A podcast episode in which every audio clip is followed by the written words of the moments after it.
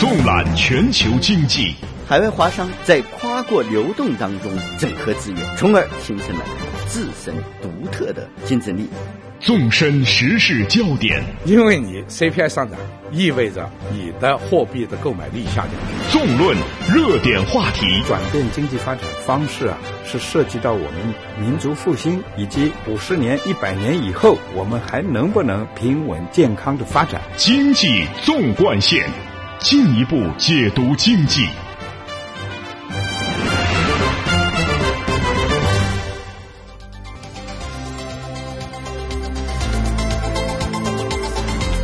把握中国发展脉动，进一步解读经济。您好，听众朋友，欢迎收听这个时段的《经济纵贯线》节目，我是主持人张一。你好，我是张雪。《经济纵贯线》今天继续为您送上权威的信息发布、专家的分析解读，还有中国社会消费最新动向的深入探讨。马上来听一下今天节目的主要内容。借鉴创新二十载，圆融共赢中国梦。苏州工业园区开发建设二十周年成果丰硕，区域经济独领风骚，产业结构加快升级，创新驱动支撑有力，民生福祉普惠共享，连年名列中国城市最具竞争力开发区榜首。中国反垄断打出密集组合拳，逐步与国际接轨。发改委对奔驰、奥迪等展开反垄断调查，专家指出，调查针对滥用市场支配地位，并非针对跨国公司。中国国家税务总局酝酿对电商征税，中小电商或面临巨大冲击。本期经济纵贯线与您共同关注。好，听众朋友，今天节目的上半时段，我们想和您共同关注这个苏州工业园区开发建设以及产业转型升级的有关情况。那么今年啊，是苏州工业园区开发建设二十周年。其实啊，提到苏州工业园区，就不得不提到苏州这个城市。苏州古称吴，那么简称啊苏，它是中国华东地区特大城市之一，位于江苏省的东南部，长江以南，太湖东岸，长江三角洲中部。嗯，很多人哈提到苏州呢，就会想起它举世闻名的园林。嗯，我们都知道呢，苏州是以独特的园林景观被誉为中国园林之城，素有“人间天堂”“东方威尼斯”还有“东方水城”的美誉。嗯，那么苏州园林啊，它是中国私家园林的代表，也被联合国教科文组织列为世界文化遗产。嗯，那张雪刚才介绍的啊，我觉得是苏州知名的一个方面，是它的历史文化。而如果说到经济发展啊，苏州在长三角乃至全国呢都是名列前茅的。那么回想当年改革开放的初期，苏州的乡镇企业啊也是全国闻名。的确是这样，在二十年前的一九九四年的初春，苏州继乡镇工业之后，再一次成为了世人瞩目的焦点。因为中国社会主义改革开放和现代化建设的总设计师邓小平在视察南方谈话当中指出的借鉴新加坡经验。在苏州变成了现实。一九九四年的二月二十六号，中国和新加坡政府正式签署了关于合作开发建设苏州工业园区的协议，由此也是开启了两国政府合作建设开发区的先河，拉开了苏州工业园区开发建设的一个序幕。嗯，那么二十年来啊，苏州工业园区以其生动的创新实践和引人瞩目的发展成就，打造了中国对外开放和国际合作的成功范例。那前不久，我们经济纵贯线的记者田威呢到苏州工业园区采访，苏州工业园区管委会主任杨之平呢首先向记者介绍了苏州工业园区自身的独特性。我们来听一下。呃，他创创造了一种国际间合作开发工业园区啊，开发这种新城市的一种模式，这是在世界范围内都是一种大胆的尝试。可以说，即使有类似的尝试，成功的也不多。这个一种独特性是非常少见的，更加证明了我们中国的开放啊，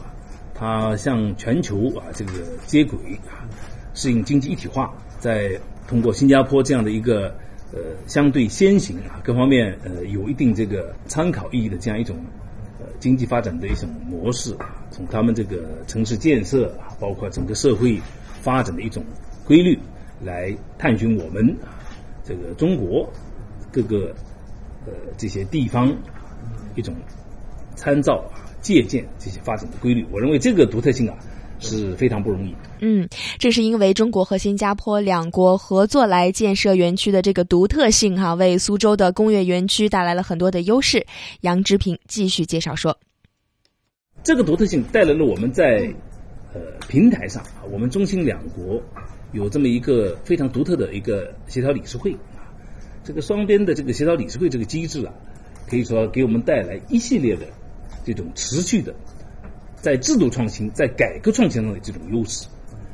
坦率而言，从工业园区的建立到现在，之所以能够取得一些比较显著的啊，就引人瞩目的这个成就啊，这样的一种提法，它关键是有这么一个不断创新的平台，现在叫中新两国协调理事会。这个呃协调理事会呢叫 JSC 啊，join Steering Council，这种呃架构使我们可以在制度创新上，特别是在改革上，能够不断的超越，不断的来形成新的优势。当然，我们园区呢，借助这样一个平台，我们实际上呢，在过去，不管是以开发区这种概念，还是以高新区这种概念，我们都不断的突破原有的这种定义和界限。这里面，比如说我们在整个建设的时候，我们从一个开发区向着一个新城市的这种从规划，从这个早期的这个布局，这种一个城市化一体的发展这种概念。可以说，在全国各个开发区里面，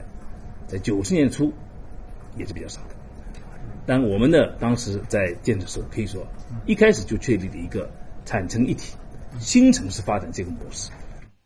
嗯，听得出来啊，杨之平主任呢为这些优势啊感到骄傲和自豪。那么他介绍啊，二十年来苏州工业园区的发展啊，大体可以分为三个阶段。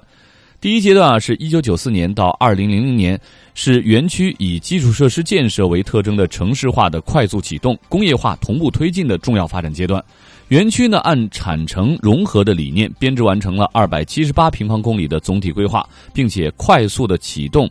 基本完成首期十二平方公里的开发建设和工业地块的招商任务。一批重大的基础设施以及水电气热等大型的工厂建设啊，全面的展开。那么到二零零零年底啊，园区呢累计投入基础设施建设资金呢是七十八点三亿元人民币，累计进区企业是四千七百九十一家，累计合同利用和实际到账外资呢分别达到了七十六亿美元和三十九点七亿美元。当年啊，完成工业总产值是三百一十六点一亿元人民币，实现六年翻三番。嗯，那么第二个建设阶段呢，是二零零一年到二零零五年，是苏州工业园区以产城互动并进为特征的一个先进的制造业加速集聚、现代化的城市形态初步展现的一个重要的发展阶段。那么园区的产业竞争力加快形成，包括中国国家电子信息产业基地、国家集成电路产业园、国家动画产业基地。国家级创业服务中心以及科技园、物流园、高教区、环金鸡湖商圈以及 CBD 的建设都取得了一些重大的进展，成为了中国发展水平最高、综合竞争力最强的开发区之一。同时呢，苏州工业园区以中新古比的调整为契机，推进中心合作区八十平方公里高标准的形成规模，并且全力向东挺进，实施了金鸡湖综合治理工程，推进环湖的景观。开发一大批的商业服务设施以及社会公共设施，以及科文中心、国际博览中心等标志性的建筑相继的落成，人气和商气开始加速集聚。嗯，那么第三阶段啊，是二零零六年至今，是园区以实现内涵增长为特征的产业转型升级、东部综合商务新城加快建设的重要发展阶段。园区呢着力实施了制造业升级、服务业倍增、科技创新跨越、生态文明优化等九大行动计划，集聚化、特色化，那么集聚化、特色化、高端化的这个现代产业体系啊是加快形成。那么金鸡湖金融商贸区、国际商务区、这个独墅湖科教创新区等城市功能板块的建设啊进展顺利。那么。大市域东部的综合商务城呢加速形成。与此同时啊，二零零九年完成了撤村建居，那么二零一二年呢实现了撤镇建街道、老镇更新、社区改造提升三年计划呢全面启动，园区呢进入到区域一体化的发展新阶段。嗯，那么关于这第三个发展阶段，苏州工业园区的管委会主任杨之平这样向记者解读：那么第三个阶段的，我认为啊，就应该是零八年啊，零七零八年以后。我们逐步逐步进入一个转型升级、迈向现代化的一个园区的一个新的阶段。这个阶段可能到现在，可能今后的很多年啊，我们一直还是在这样一个转型升级和迈向现代化的这样的一个阶段。那么这个阶段呢，应该说更体现了我们在制造业已经达到一定基础的情况下，我们进一步推进呃科技创新啊，以创新驱动，以这个现代服务业作为进一步的我们经济的支撑啊，以这个人才来进一步来助推我们园区发展这样的一种新的特征。从它的指标上呢，可能更多的啊就不像我们第二阶段。就是总量、规模、速度的概念，而是什么呢？效益、结构和它的整个的产出，以这些呃指标作为它的一个主要特征。嗯，回首二十年的发展，苏州工业园区取得了举世瞩目的成就，不仅为中国的经济发展做出了贡献，而新加坡呢也是从中受益颇多。中兴苏州工业园区开发集团股份有限公司副总裁林静文表示，中兴合作呢已经从最初的中国向新加坡学习借鉴，发展为相互学习、借鉴和分享。在经济这方面啊，因为它也提供了很多这种这个。让新加坡的企业、新加坡的年轻人、新加坡的商人啊，到中国来发展的一个平台、一个机会。特别是从从之前的那些呃，就是制造业啊，或者是一些呃服务业啊，开始现在也开始往这个就是金融创新啊，金融业。所以这个有了这个项目之后啊，它也也也提供了这么一个平台啊。然后另外另外一点当然就是。因为中国到底还是一个比较大的国家，新加坡是一个比较小的国家，所以中国的这个发展速度的话呢，肯定是它呃非常的快，啊，也就是说呢，通过这个交流之后的话呢，其实之前可能可以说是啊很多东西，中国可以跟新加坡学习，或者苏州可以跟新加坡学习。现在现在我感觉到一个情况，就现在其实也不是说谁学习谁的问题，而是其实是一种一种一种一种已经在同同一个哈平等的一个平台，大家就是互相。啊，互相呃那个分享，而且是大家碰到的问题的话，很多都是有共同性的，而且有些问题，有些有些事情的话，都是大家还以前都没有啊，没有一起解决过了，所以就是有这个这么一个平台的话，它也促进就是啊，大家一起共同来啊，集思广益吧哈，大家来探讨啊，然后也不是说谁跟谁学习，而是大家一同来把这个哈呃新的一些社会的问题或也好，或者是经济的问题啊，或者是其他的问题，把它拿出来讨论，然后大家有这么一个啊嗯。共同解决的一个哈一个平台吧，哎。我们常说啊，合作共赢。我想呢，中国新加坡之间呢，在苏州工业园区上的合作啊，真的可以称得上是合作共赢的典范。那么根据介绍啊，苏州工业园区在二十年的科学发展当中啊，实现了六大跨越。第一个跨越呢是区域经济在快速增长中呢独领风骚。资料显示，截至二零一三年底啊，园区累计引进外资项目呢是五千零二十九个，累计呢实际利用外资呢是二百四十八亿美元，累计引进世界五百强企业九十一家，投资项目呢是一百五十多个，拥有经江苏省认定的跨国公司地区总部和功能性机构呢是二十七家，全区投资上亿美元的项目呢近一百三十六个。其中呢，十亿美元的大项目呢是七个，首期投资三十亿美元的三星高世代液晶面板项目竣工投产。那去年园区呢，服务业实际利用外资呢占比达到了百分之四十五点四，新兴产业和高技术项目的实际利用外资呢占比是百分之四十九点五。人均 GDP 由一九九四年的不足八百美元提高到了二零一三年的三点九万美元。嗯，这一连串的数字的确是让人感到非常的振奋和骄傲哈。那么张毅刚才介绍到这儿的时候，我之前其实也专门的查了一下，刚刚你提到的这个人均 GDP 三点九万美元这个水平哈，单从这个数字上来说是已经超过香港二零一三年人均的 GDP 了，而且呢，这也超出了苏州全市平均水。平两万多美元的一个数字，可见这个苏州工业园区真的是很厉害啊，非常厉害。嗯对，呃，苏州工业园区啊，也是连续多年名列中国城市最具竞争力开发区排序的榜首。综合发展指数呢，位居中国国家级开发区的第二位。那在中国国家级高新区这个排名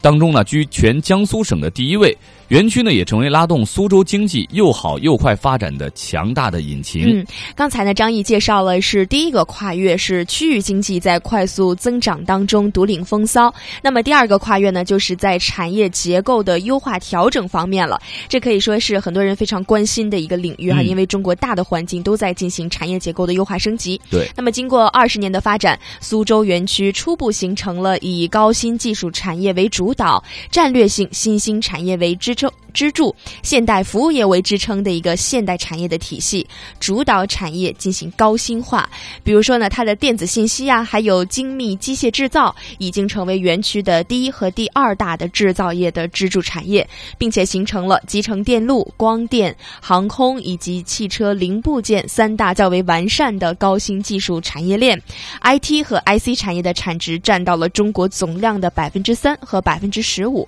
那么在二零一三年，园区。重点培育和发展的纳米技术应用、生物医疗和云计算三大产业也是实现了不同程度的一个增长。那么园区呢，成为了中国唯一的一家国家纳米高新技术产业化的基地，中国首个服务外包示范基地，以及首个鼓励技术先进服务企业优惠试点的区域。另外还有很多的呃荣誉啊，比如说像中国唯一的国家商务旅游示范区和唯一的服务贸易创新。示范区等等，并且成功获批开展了中国国家现代服务业综合试点、跨境电子商务试点，仅集聚的这个金融机构啊，就超过了五百家。经过认定的各级总部项目达到了七十家。是啊，那这几年啊，产业转型升级在中国也是一个很热的话题。苏州工业园呢，在这方面走在了前面。这其中啊，很多情况下呢，需要更多考虑的是未来的可持续发展，而不是眼下的 GDP。那么，苏州工业园区管理委员会的主任杨之平呢，跟记者讲述了一个关于园区产业转型升级的生动的事例。你比如说，我们原来有一些企业，像我们这个在园区有一家呃台资企业啊，他们原来呢在园区已经发展很快，也很大，一万多人，对吧？但是呢，他这个到了一定的规模以后啊，首先他这个要进一步要地我没有了，那要地不是要。一一百亩呃两亩，一要就是一千亩，我园区不可能提供这样的地，对吧？另外一个呢，它的确在这种呃环保啊这个这方面的要求上，对吧？呃，特别是我们现在随着城市化发展的话，跟旁边的这种社区，跟旁边的这种这个居民，它就会可能产生一些这种潜在的这个风险。那么像这些企业也是高科技，也是高投入。而且也有一定的税收，那么你说这个东西要是跑掉的话，对我们现在不管是 GDP 还是这个税收都会有影响。但是我们也想，就是这里面也是有有这个呃纠结的啊。嗯。但是我们因为不是说我们最终的这个落脚点是幸福园区嘛，对吧？那就是要在园区啊形成这样一个宜居啊可持续发展生态的这样一个环境，所以我们感觉呢，这种企业呢。呃，我们还是要趁早让他们能够更合适的地方，更多这个自然资源的地方让他们去发展。那么，所以我们后来呃，通过一些合作园区啊，走出去建立一些合作园区，我们叫腾笼换鸟，同时帮助这些企业实现新的发展。嗯，刚才呢，杨主任是介绍了他们苏州工业园区在转型过程当中的一些痛苦和纠结哈，但是正是需要这种痛下决心的勇气，才能真正的实现产业的转型升级。刚才我印象很深的是，杨主任提到了有宜居环境，还有幸福社区。其实之前我不太明白啊，因为我相信很多人可能也跟我一样，一提到这个工业园区，就会想到。啊，是不是工厂密集呀？工厂区很多烟囱啊，会不会是这样子？但是呢，我们的同事田薇啊，刚刚从苏州回来，就跟大家私底下交流的时候说，其实完全不是这个样子的哈。苏州工业园区呢，就像一座城市一样，有工业区、商务区、居住区，而且还有医院啊、学校、社区中心、商场等等这些一应俱全，而且环境还是非常的优美。嗯，是啊，我其实很早就听说过金鸡湖，它是中国第一个五 A 级的商务旅游区。很很漂亮，所以呢，苏州工业园区呢是在江南山水当中的一个美丽园区，绝不是很多人想象的那样，这个工厂一座挨着一座啊那样。呃，这里，呃，您收听的是《京津纵贯线》，我们正在关注的是苏州工业园区开发建设以及产业转型升级的有关情况。听没有？稍后我们继续。您正在收听的是《经济纵贯线》。好的，经济纵贯线，张毅和张雪在北京的直播间，感谢您的持续关注。我们今天的节目上半段呢，主要关注的话题是苏州工业园区的一些新的建设情况。那么刚才哈，我们聊到了苏州工业园区的转转型升级，呃，也是谈到的苏州工业园区六个跨越当中的第二大跨越。那接下来咱们继续来盘点一下，呃，苏州工业园区的第三大跨越呢，就是在创新驱动方面。呃，因为在创新。这个驱动要素当中啊，其实最主要的就是人才。那我们就来关注一下人才的建设。二十多年呢，园区建设国家创新型科技园区取得了一个积极的进展，集聚了一流的创新要素，累计有八十三人入选了国家的千人计划。而且目前呢，园区有外国专家一千多人，外籍人才近六千人，海外的归国人才有四千多人。而且呢，中科院的苏州纳米技术与纳米仿生研究所等一批。著名的研究机构也是相继的落户园区，仅仅是独树湖科教创新区啊，就引进了国内外的知名院校达二十四所，硕士研究生近两万人。那么苏州的纳米科技协同创新中心呢，也是入选了中国首批高等学校创新能力的提升计划。那么，除了人才之外啊，苏州工业园区也营造了一流的创新环境，累计建成了各类科技载体呢三百八十多万平方米，技术服务平台二十多个，国家级的创新基地呢二十多个，形成了国际科技园、创意产业园、中心生态科技城、苏州纳米城等创新集群。人才服务、技术研发、产业促进、科技服务、知识产权等创新创业政策呢是日益完善，尤其是科技金融呢不断加强，一批科技银行。科技保险机构、科技金融超市、融资租赁公司呢，先后落户园区。国内首个千人计划创投中心即东沙湖股权投资中心呢，加快建设，管理资金规模呢超过了六百亿元。国内规模最大的股权投资和创业投资母基金国创母基金呢开始运作，园区呢被列为江苏省科技金融服务中心。嗯，我们接下来来听一下苏州工业园区沙湖金融服务有限公司副总经理赵红霞对于相关基金运作的解读。业内就是我们的 Fund Fund 的业务，应该是在呃中国本土。我们从二零零六年开始做一期的 Fund Fund，这是在中国本土人民币的母基金是国内第一的。呃，母基金这个概念就是我们就是一直讲到我们整个大的社会体系里面其实是不缺钱的，但是经常我们会听到终端的这个实体企业里面会讲。缺钱，呃，融资难，那么所以其实母基金就起到了一个，先是去把啊机构投资人的一些呃钱能够借助母基金的这个募资能力，把这个资金先呃先放到这个 fund fund 的这个这个里面，然后呢 fund f u n 起到的是一个资源的配置作用，就是我通过一个母基金团队的专业的这个团队的筛选能力，我找到最专业的团队，对特定领域有一定专长的人，我把这个钱投给他。由他再去找项目去实现这个资本的回报，所以这样的话就可以最终就可以把这个钱就引呃引到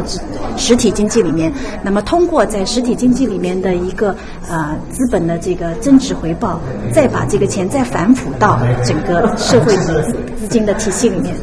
就实现这样的一个一个循环。所以母基金最重要的它就是一个资源配置的这个作用。嗯，另外哈，苏州工业园区很值得人关注的一点呢，就是台湾的诚品书店在中国大陆的第一家就落户在这儿。呃，很多人都很喜欢诚品书店的环境哈。我们再来听一下苏州诚品书店的营运总监郎正中对于未来自己书店的一个介绍规划。总建筑面积十三万多平米，那呃，我想这是一个城市文化的综合体。啊，这是一个啊，我想你们看到的是非常非常难得的，就是中间有一个五万平米的商场，哦，那我们成品书店跟我们成品生活百货就会在这个地方，那这个地方是我们呃自行经营的、自持的，哦，那旁边两栋是这个住宅楼，这是呃，我想成品一个城市。呃，对一个居所、一个空间打造的一个新的概念。我们第一站选择苏州啊，那呃，第一个苏州是作为一个呃发展大陆市场的一个起点。那最重要的是，因为这是很多时空呃因缘交错的一个结果啊。那呃，我想苏州不但有悠久的这个历史的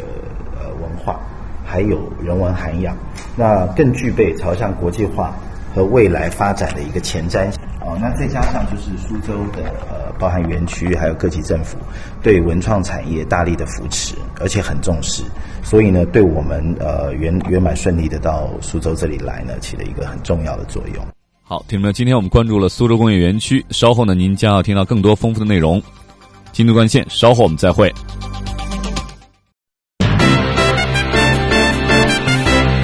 同步经济脉动，折射理性思维，相对的观点，绝对的品质。经济纵贯线，进一步解读经济。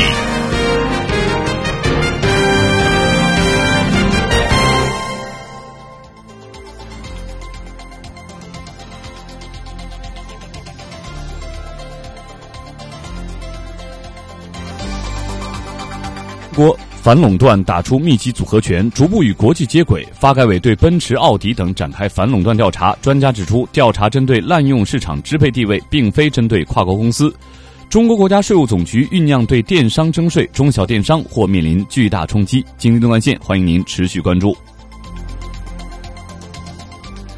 好，听众朋友，欢迎您继续收听这个时段由张雪和张毅共同为您主持的经济纵贯线。上半时段我们重点关注了啊三二十年来蓬勃发展的苏州工业园区，尤其是产业转型升级，还有城市建设啊等等各方面呢，也是啊发挥出了一个特色。那对于我们的节目和话题，您有什么建议和想法，都欢迎您和我们一起互动。您可以发送邮件到 china at cri dot com dot cn，或者拨打语音留言电话。八六一零六八八九二零三六。同时呢，你也可以登录到我们的华语广播网，网址是三个 W 点 Chinese Radio 点 CN，在线收听我们的节目，并且您可以在网页下方的网友留言处给我们留言。经济纵贯线都期待您的参与。好，接下来呢，我们将关注中国反垄断打出密集组合拳。那近日呢，中国国家发改委对外啊对外国的车企的反垄断调查掀起了一个高潮。那么八月六号啊，中国国家发改委首次回应目前在汽车领域开展的反垄断调查。新闻发言人李普民表示，目前呢已经查明奥迪和克莱斯勒呢存在垄断行为，并且于近日呢完成了啊日本十二家企业实施汽车零部件和轴承价格垄断案的调查，并将依法呢进行处罚。他同时表示，关于奔驰是否存在垄断行为，正在进一步的调查取证当中。嗯，市场人士指出，作为打击重点的垄断行为集中在限定整车价格和零配件价格方面。未来，国外的豪华汽车零配件价格有望明显下降，而整车的价格下浮空间有限。我们看到，近期不少汽车品牌进行了降价。那么七月底啊。捷豹路虎中国呢发布了官方的消息称，八月一号起呢下调包括路虎、揽胜在内的三款车型的价格，平均下降幅度呢是二十万元人民币。随后呢，一汽大众奥迪宣布了八月一号起呢下调原装。呃，原装备件的这个价格平均的降幅达到了百分之二十。以奥迪在华最畅销车型 A 六 L 为例呢，调价之后呢，该车型的零整比呢从百分之四百一十一降至百分之二百九十一。嗯，有关这一事件的具体情况，我们首先来听记者林维中方带来的相关报道。长期以来，进口车在中国的价格一直极高。以路虎一款车型为例，该车型二零一三年的国内售价为二百七十九点八万元人民币，而在路虎的大本营英国，这款车裸车的售价仅为八十三点五万元，价格还不到中国的三分之一。此外，进口车高昂的保养维修费和零配件价格也一直备受诟病。汽车评论员张志勇指出，长期以来，奔驰等外国车企在中国市场存在明显的垄断行为。具体到奔驰公司。它在中国汽车市场呢存在的垄断的行为呢，其实和其他的豪车企业是一样的。一个是在新车销售领域，另外一个在售后服务领域。那么新车销售领域呢，一般是讲他们对于这个经销商的新车价格的控制，以及对于他们的经营范围的这样一种限定。另外呢，在售后服务领域呢，汽车经销商的配件采购的渠道、配件采购的价格。以及售后服务的这样一个价格，都是严格由像奔驰这样的汽车生产企业来去控制的。那么这种控制呢，其实就是属于违反中国的这个反垄断法。今年六月起，中国商务部宣称将审查包括汽车行业在内多领域的潜在垄断行为。七月，奔驰迅速做出反应，其售后保养价格相比过去的套餐下降了百分之二十以上，而捷豹路虎、一汽大众随后也相继下降整车价格和配件价格。同时，政府部门的调查力度也进一步加大。奔驰驻上海办事处八月四日遭到了国家发改委突击查访，多名高管被约谈。国家发改委新闻发言人李普明六日证实，多家外国车企存在垄断行为，相关调查仍在继续进行。目前，上海市发改委对克莱斯勒、湖北省物价局对奥迪的调查已经接近尾声，现已查明两家企业确实存在垄断行为，近期将会受到相应的处罚。奔驰是不是存在垄断行为？目前还在调查取证。从去年开始，中国政府不断加大对反垄断的调查和处罚力度，外资巨头频频陷入反垄断调查，这其中涉及三星、美赞臣、周大福、高通等企业。分析认为，中国的反垄断调查正呈现出不断深入的趋势。中国国家工商总局上月底对微软公司进行反垄断检查，案件正在调查当中。中国社科院法学所研究员王小叶曾参与了反垄断法的起草。他指出，如奥迪、奔驰等车企被认定垄断，可能遭受高额罚款。根据我们反垄断法的第四十七条规定的很明确，一个是要停止违法行为，另外呢，就是反垄断执法机关呢可能会对他们处以上一年度市场销售额的百分之一以上和百分之十以下的罚款。当然，他就说也是不单单有罚款的这样的后果了，也可能有其他的后果。比方说，我们反垄断法还有一个就是，呃，接受承诺。如果反垄断执法机关认为当事企业他提做出的承诺可以交出关于那个限制竞争这方面的担忧，他也可能接受承诺。好的，感谢记者林维中方的介绍。那接下来我们和直播间当中的财经编辑田威呢，继续来探讨这个话题。田威，嗯，中国政府啊，近期对奥迪、克莱斯勒、奔驰。还有微软、高通啊等多家跨国企业发起了密集的反垄断调查，人不由得感叹啊，当前中国反垄断力度之大。那您怎么评价近期反垄断的这种种种举措？未来反垄断将形成常态吗？实际上，中国的反垄断法从二零零八年八月一号生效到现在呢，仅仅有六年的时间，应该说。还是一种全新的法律制度，但是世界反垄断已经走过了百年的历史。反垄断调查并没有行业范围的限制，但纵观全球，包括中国在内啊，监管部门调查重点往往是那些跟消费者切身利益直接相关的行业。我们看到，中国政府近期发起的反垄断调查涉及了食品药品、电信、互联网、汽车等这些行业，都是跟老百姓日日常的生活密切相关的。那中国加大反垄断在立法、执法、司法上的实践。是发出了加大反垄断执法力度、维护公平竞争市场环境和保障消费者权益的强烈信号。中国社科院法学所的研究员王小叶在接受记者采访的时候就表示，现阶段的反垄断调查呀非常正常，这种调查针对的是企业滥用市场支配地位，并不是针对跨国公司的。我们一起来听一下他的表态。呃，我觉得我们现在这反垄断法这个这种调查哈，从新品出台，我觉得其实是非常正常的。首先是我们国家的大环境，大家都知道，我们国家的经济体制已经就是走了呃三十多年，我们这个经济体制的方向就是市场化。我们说要市场，那么就是肯定就有竞争，如果有竞争，那肯定就会出现一些不正当竞争或者是限制竞争。那么在这种情况下，我们就是相关的政府部门就应该非常关注这方面的问题。所以我们国务院在七月份和发布了一个二十号。文就是促进市场公平竞争，维护市场的正常秩序，这和我们反垄断法是这个调查是有着非常密切的关系。另外一个方面就是我们反垄断执法已经有六年了，那么这六年来，我觉得我们反垄断执法机关通过这个反垄断的宣传和执法，他自己在方面的经验也越来越多。另外呢，我们社会上的企业消费者也受到了反垄断法的教育。那么他们遇到这些不公平的竞争或者限制竞争，那么当然就会到反垄断执法机关进行投诉。所以我觉得，就现在反垄断执法的这方面的调查越来越多，也是非常正常的。在这个方面，我想说的一个问题就是，现在我们反垄断执法机关针对的，比方说高通啊，还有最近，比方说工商局提出了要对微软进行调查，还有就是我们现在对奔驰汽车公司的一些调查。那么有些人就说了，你们中国反垄断执法机关是不是就针对的是跨国公司的调查？我觉得这种的认识是错误的，因为大家要看一下我们的就是我们的反垄断执法机关哈，尤其是发改委、工商局、商务部，他们其实这个反垄断实施哈，它有很多针对的。我们国内的企业，而且还有针对着我们国内的国有大国有企业，比方说中国电信、中国联通的调查，茅台、五粮液的调查。当然，我们现在就是针对这些，就是高通啊、奔驰呀什么，我觉得这也非常正常。因为什么呢？我们反垄断法有一个重要的规定，就是禁止滥用市场支配地位。那么，因为这些跨国公司在我们中国的这个市场上，哈，很多都是在市场支配地位的企业。那么，如果说出现了限制竞争，出现了滥用行为，那么他们受到这方面的调查也是非常正常的。也就是说，我们对他们的调查是针对的他们滥用市场支配地位的。行为，而不是针对他们的国籍。好的。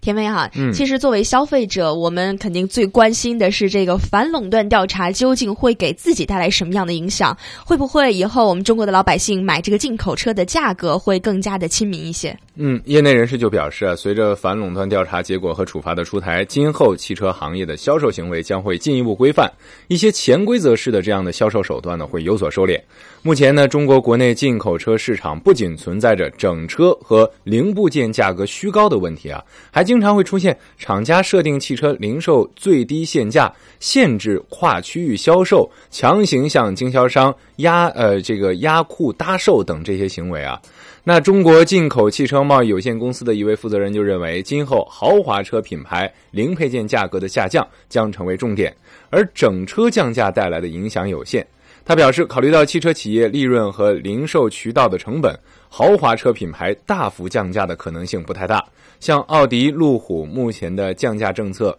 呃，给消费者带来的实惠呢，还不是很大。实际上，我们看到在欧美等成熟市场没有加价销售，也没有畸形的零整比，但汽车产业呢依然是健康有序的发展。这源于消费理念的成熟和对垄断的严厉打击。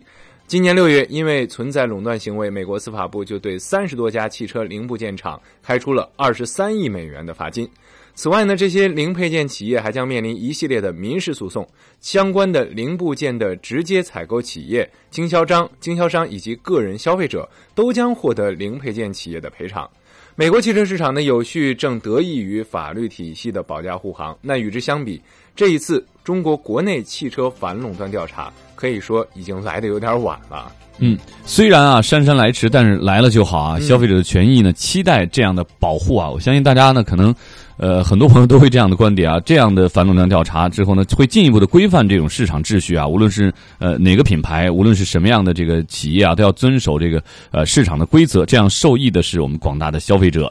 好，金融断线，稍后我们继续。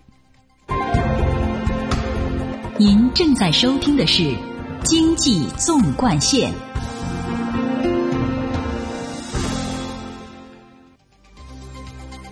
您好，听众朋友，欢迎您继续关注这个时段由张雪和张毅共同为您主持的经济纵贯线。那么刚才我们谈到了中国反垄断呢，打出了密集的组合拳，逐步与国际接轨，而且呢。呃，发改委也特别的指出了，调查呢是针对滥用市场的这个支配地位，并非呢针对跨国公司。那么这场反垄断调查也将不断的持续深入。那接下来我们将把关注目光呢从这个呃市场呢转到网上啊，网店不纳税的时代啊将进入尾声。那关于电商纳税是这个这个问题啊，去年啊中国的中央财经领导小组呢给各个部委呢分派课题，电子商务纳税征管呢由国家税务总局来牵头做相关的调研，而税务部门对电商征税的这个态度啊也从来。没有过免税的意思，只是一直强调征税呢，只是时机的问题。嗯，现在从各方面的资料来看，哈，对于中国的电商征税已经是一个摆在桌子面上的事儿了。大家呢争议了这么久，应该是到了一个有结果的时候了。那么最近呢，根据经济参考报从多方获得的消息来看，中国税务总局正在密集的调研，并且专门成立了课题组，研究对电子商务进行有效税收征管的政策方案。目前呢，中国的多家家电商企业逐步的在华北、华东、西南、华南等区域推行电子发票，并有望于二零一五年在中国全国范围内推广，建立与电子工商登记配套的电子商务税收征管体系。那么接下来呢，我们就与直播间当中的财经编辑田威一起来探讨电商征税的相关话题。田威，请给我们介绍一下相关的新闻背景情况。嗯。对于电子商务纳税进行研究啊，有两个目的，一个是促进中国电子商务的发展，再一个是研究在电子商务快速发展当中还有哪些改革措施要予以实施。不仅仅是征税的问题啊，而是一系列促进电子商务发展的改革政策的出台。那由此看来呢，宏观理论上对电商征税已经没有意义。对电商征税呢，主要是为呃增值税、企业所得税等这些税种啊。嗯。那中国电子商务研究中心的数据就显示，二零一三年中国网络购物用户规模达到三点零二亿人，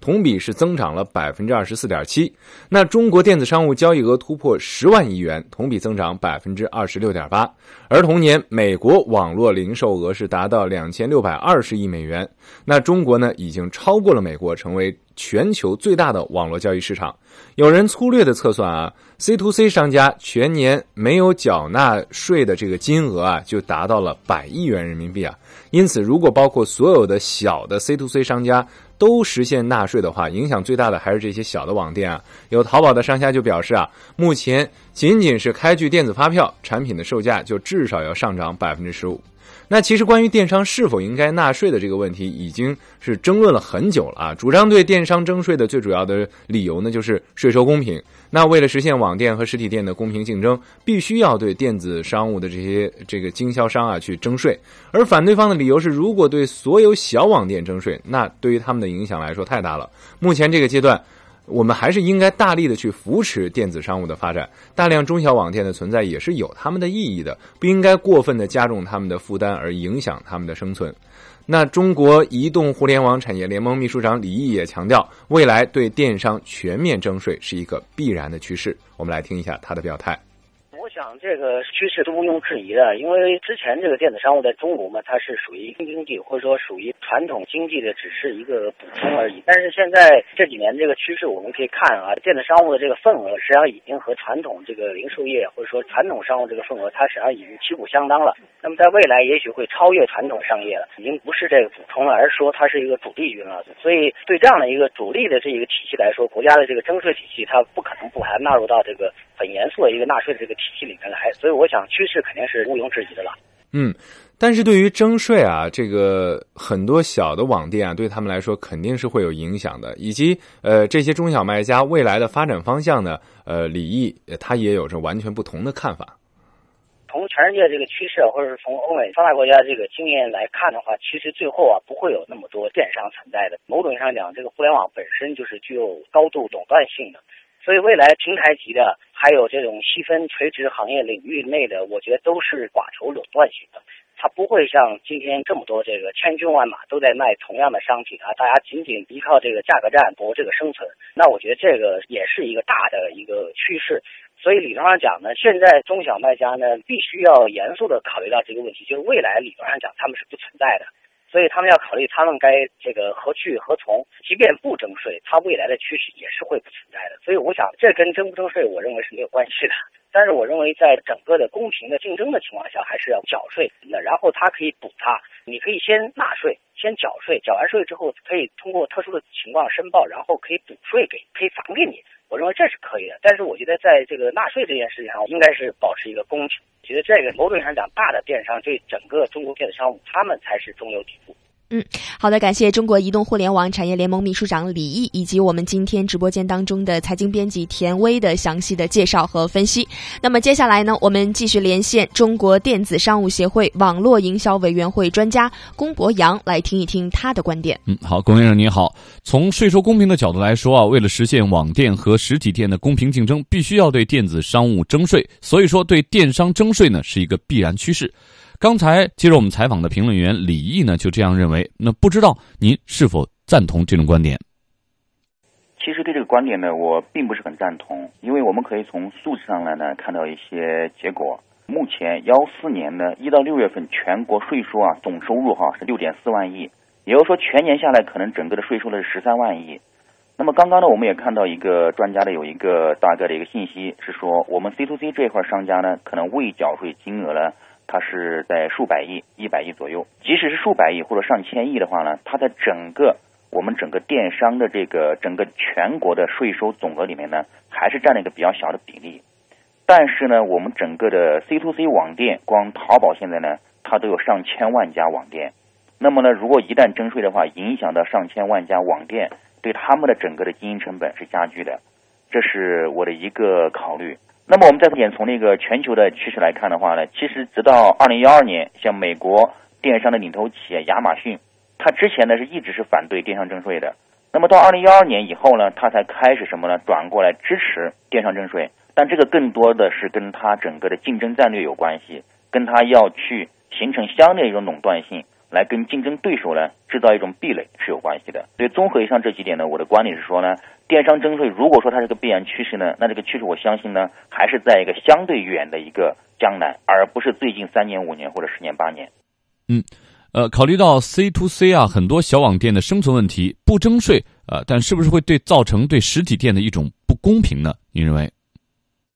呃，这个我觉得不会的，因为我们整个。叫经济的发展哈，一方面是要讲公平，第二个呢，我们肯定讲的还是效率，嗯，对吧？那么电商这个整个的发展的这个方向或者趋势呢，它不仅仅是一个呃个体经营或者网店经营的问题，而我认为呢，应该成为一个上升到一个整个国家的经济战略的问题。我们中国更多的网店，这个包括中国更多的这个我们叫个体创业者啊，应该通过互联网的方式，要走到全球去，去赚全球的钱。而不仅仅只是说什么呢？我们这个在本地的一个钱，所以说我觉得这一块的话，呃，公平是一个呃参考，但我们更应该强调的是效率，把这种先进的生产力通过这种扶持，通过这种优惠的方式呢，让我们电商企业取得更好的发展。嗯，呃，龚先生，您看，呃，刚才李毅先生的观点认为啊，其实在未来整个电商的发展啊，应该是一个优胜劣汰而逐步走向垄断的过程。那您是否呃认同这样一种这个行业趋势的判断呢？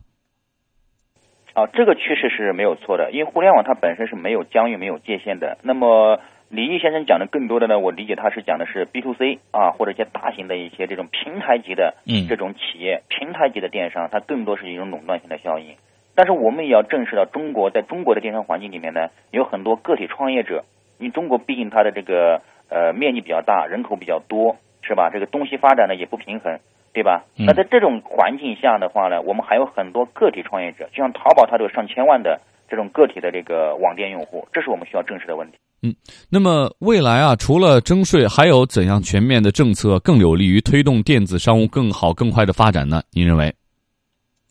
呃，那么税收呢，只是一种方面了。那另外，其实电商的发展，我们分为这个像 B to B、B to C、C to C，它的企业是不太一样的。那么对于这种小网店呢，我的观点呢，还是说。我们根据它的营业额来制定，是吧？相应的纳税办法，就像我们传统企业的这个小规模纳税人跟一般纳税人这种概念是一样的，所以尽量还是以扶持为主。那么对于大型的企业的发展呢，我认为呢，它更多是一种信息传播，是一种信息革命。那为了推动它这种电商的发展呢，国家也可以给出一些类似于信息传播相关的一些补贴政策，让大企业呢能够更多的走出去，在全球的环境跟范围内呢，取得我们整个。中国取得竞争优势。嗯，好的，非常感谢中国电子商务协会网络营销委员会专家龚博洋先生接受我们的电话连线采访。呃，节目的最后呢，我们再来听一下业内大佬们的观点哈。来自京东集团的董事局主席刘强东就表示说呢，未来中国电商行业的征税是不可避免的，平台平台型的电商企业会丧失价格优势。未来呢，中国的电商企业还能在保留三到四家主。逐渐的趋于理性，那么中国的电子商务行业终究会获得一个合理的利润。就连马云啊，他也曾经说过，说这电商迟早是要交税的。所以呢，我们认为，呃，未来呢，中国会出台一系列的政策，应该是一整套的方案，而不仅仅是征税，还应该有相应的一些配套和扶持的政策。至少目前这个阶段来说呢，许多中小网店它的存在还是有意义的，是不是可以？考虑采取一定的补贴或者是减免的措施，来保证一些正规的、信誉良好的小网店可以继续的生存和进一步的发展呢？嗯。好，听众朋友，那么对于这个话题啊，我们的节目也会不断的持续关注，我们的报道呢也会呃不断的推进。那么呃，您有什么建议和想法，都欢迎您和我们一起来互动分享。您可以发送邮件到 china at cri dot com dot cn，或者拨打语音留言电话八六一零六八八九二零三六。嗯，同时呢，你也可以登录到我们的华语广播网，网址是三个 w 点 chinese radio 点 cn，在线收听我们的节目，并且可以在网页下方的网友留言处给我们留言。经济纵贯线，期待您的参与。以上。节目言论仅代表采访嘉宾个人观点，与本台立场无关。那么，以上就是今天的京东万线。稍后呢，一首歌曲梁静茹带来的《幸福的预感》送给大家，希望大家呢天天都有份好的心情。明天再见喽！好，朋友们再会。今天起醒来再不孤独，想见到你，我就有幸福的预感。融化在你的笑容，你的怀中，你让我再一次、再一次地想起你。我多么盼望这一秒，想告诉你，你的爱给我。